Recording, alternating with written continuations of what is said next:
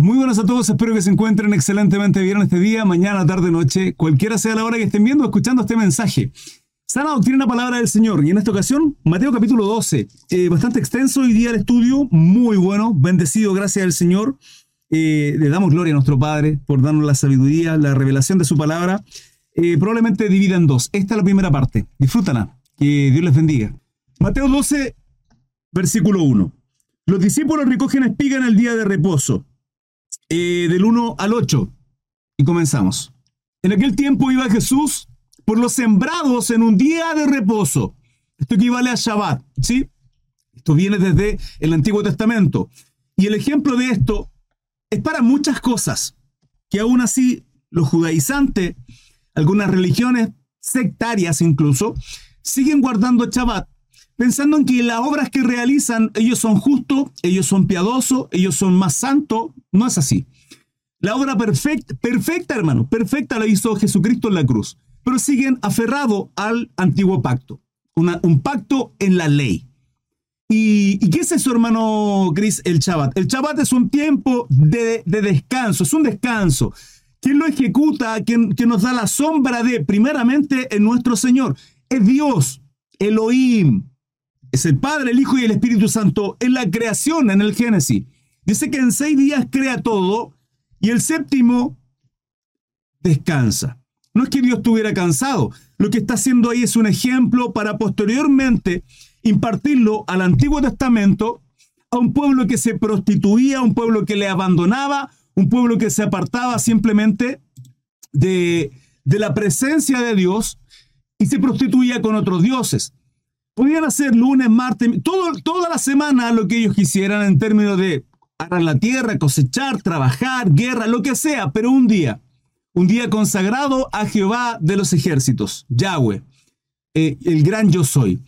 Entonces, lo que hace Dios es mostrar un ejemplo para que hay un día de descanso en la presencia con lectura, entendiendo de que era la lectura de la palabra e ir ante esa situación delante de la presencia de Dios. Muy distinta a lo que es hoy día, porque en el Antiguo Testamento ciertamente Dios visitaba al hombre y su presencia solo estaba en el lugar santísimo. A pesar de que podemos ver también en el Antiguo Testamento como Dios eh, visitaba al hombre, muchos varones fueron visitados, su espíritu también se manifestaba, pero no era así tal cual lo es hoy día, en el cual a través de Jesucristo su presencia, su Espíritu Santo mora en nosotros. No nos visita, mora, somos templo. Entonces el Shabbat es un tiempo de descanso en la cual se reunía el pueblo a hacer lectura de la palabra. Ese era el Shabbat, un tiempo de descanso. Esto también trasciende a los tiempos de escatología, a las profecías bíblicas, como por ejemplo lo que significa el tiempo del hombre en la tierra. El hombre va a cumplir ciertamente seis, mil años en la tierra, no más que eso.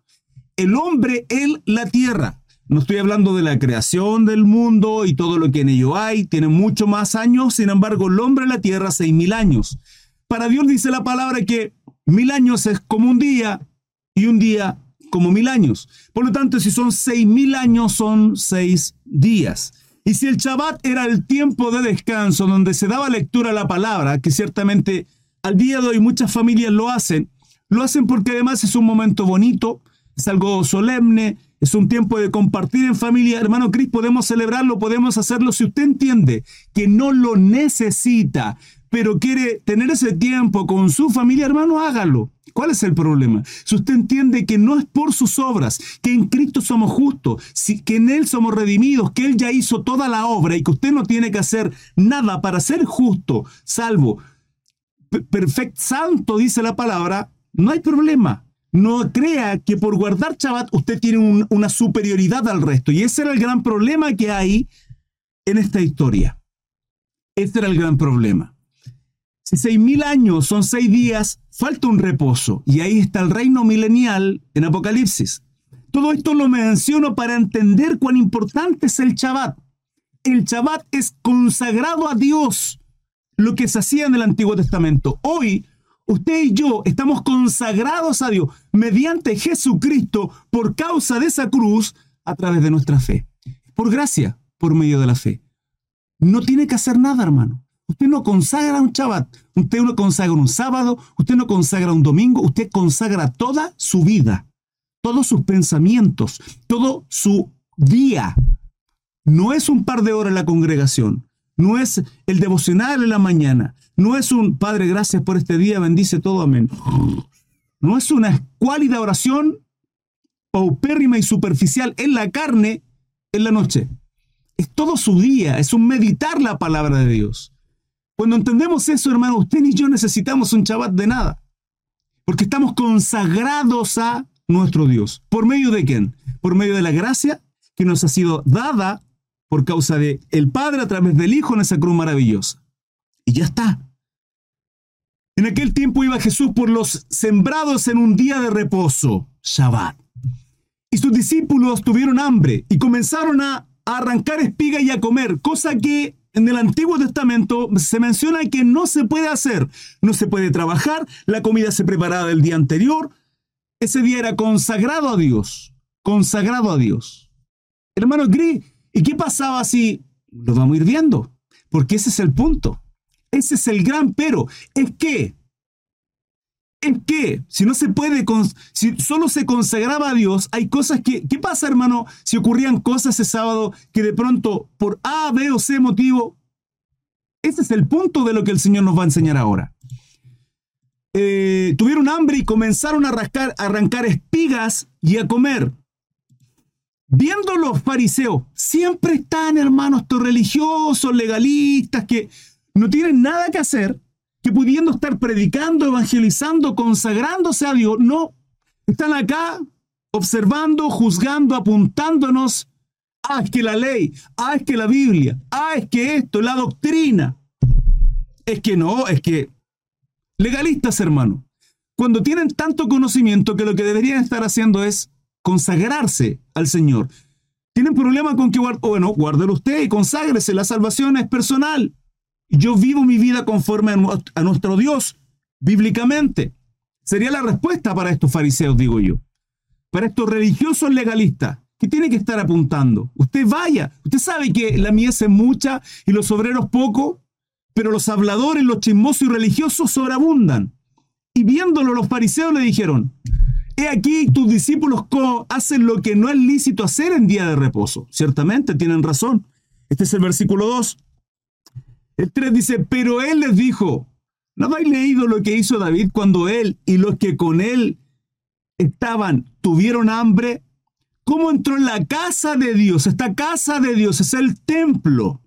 El templo, el lugar donde estaban los atrios, un lugar amplio, grande, luego el lugar santo donde ministraban los sacerdotes, y donde ministraban los sacerdotes, que solo los sacerdotes, linaje de Aarón, solo ellos podían estar, y el pan que se, todo lo que se hacía ahí, solo ellos, entra David teniendo hambre con su gente, soldado, arrancando en, tiempo, en tiempos de guerra.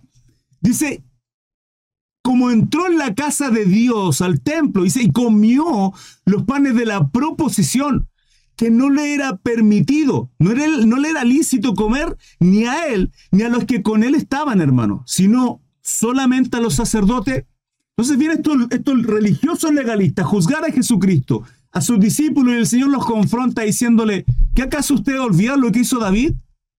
¿Serán ustedes, queriendo decirle de alguna manera, son ustedes mucho mejores? ¿Estarán juzgando a David también por ello? Cinco. ¿O no habéis leído en la ley, como en el día de reposo los sacerdotes en el templo profanaban el día de reposo y son sin culpa? está dando dos caras de la moneda acá incluso, hermanos. Seis, pues os digo que uno mayor que el templo está aquí. Bueno, el, el 5, para aquellos que quieran, quieran extenderse un poco la historia que ocurrió, está en Números capítulo 28, del 9 al 10, ¿sí? Con relación a la profanación del templo, pueden buscarlo más profundamente. Y el otro está en Primera de Samuel con relación a David, Primera de Samuel 21 y el Levítico 24 eh, habla con relación a que solo ellos eh, podían consumir del pan. Sino solo, solamente los sacerdotes. Esto es ley, esto es Torah, Antiguo Testamento.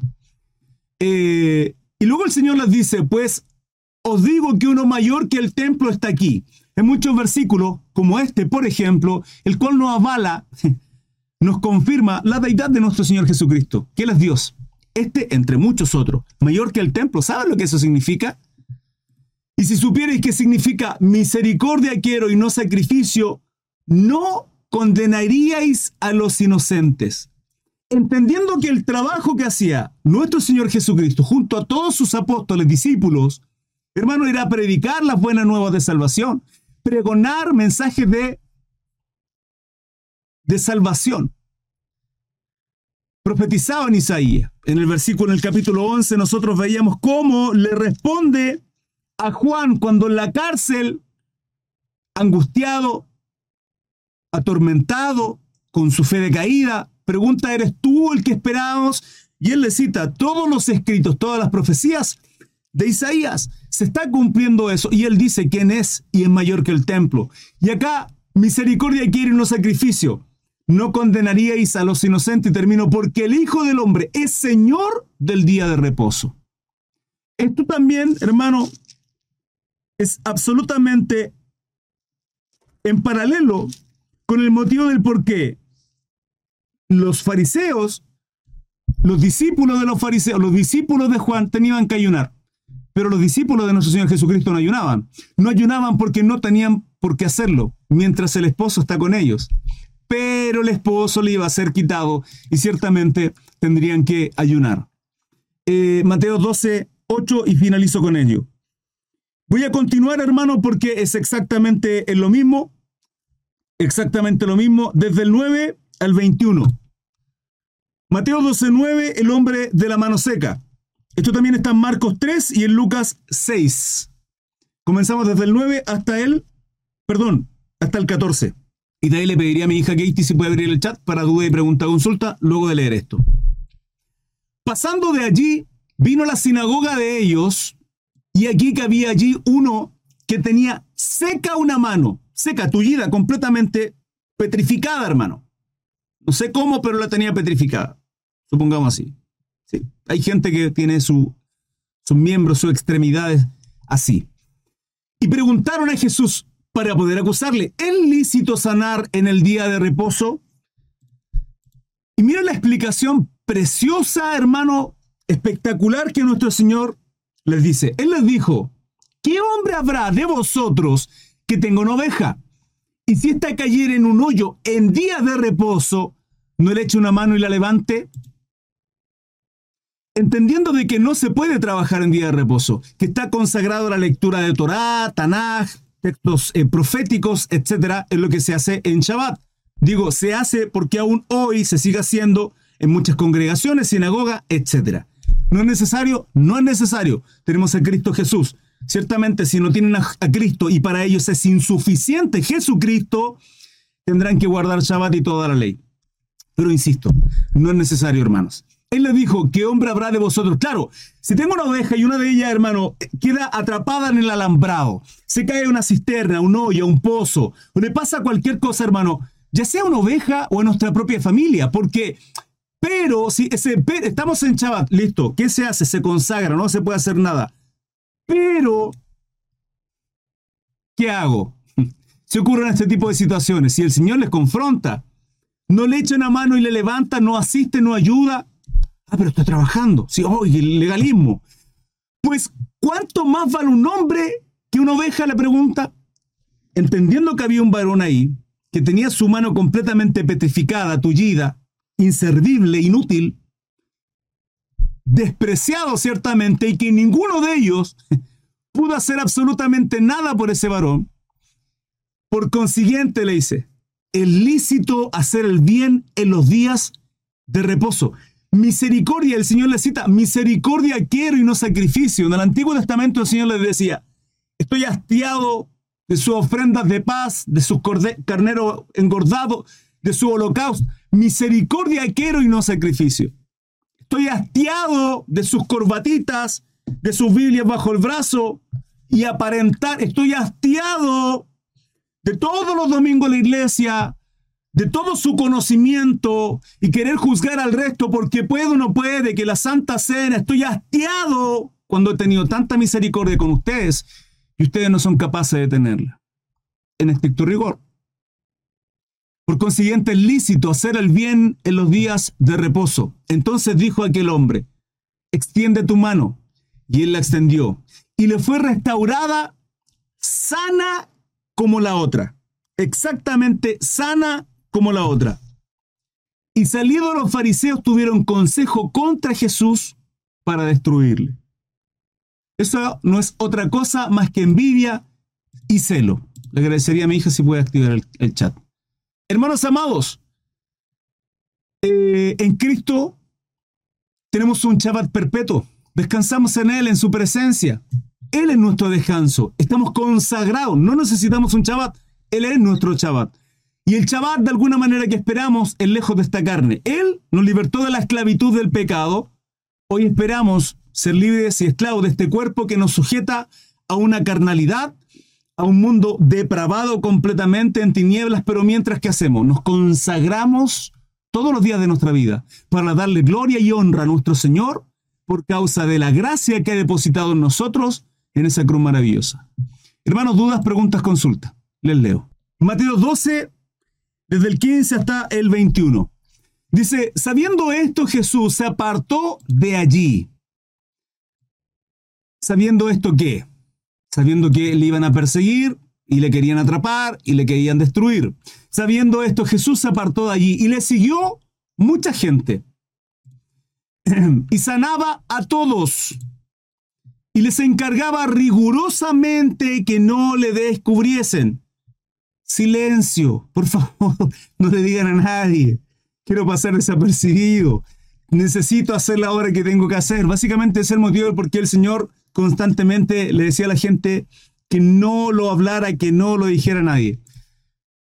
Para que se cumpliese lo dicho por el profeta Isaías cuando dijo, esto en el 17, hasta el 21, que está haciendo referencia a Isaías 42 del 1 al 4. Dice, He aquí mi siervo, a quien he escogido, mi amado, en quien se agrada mi alma.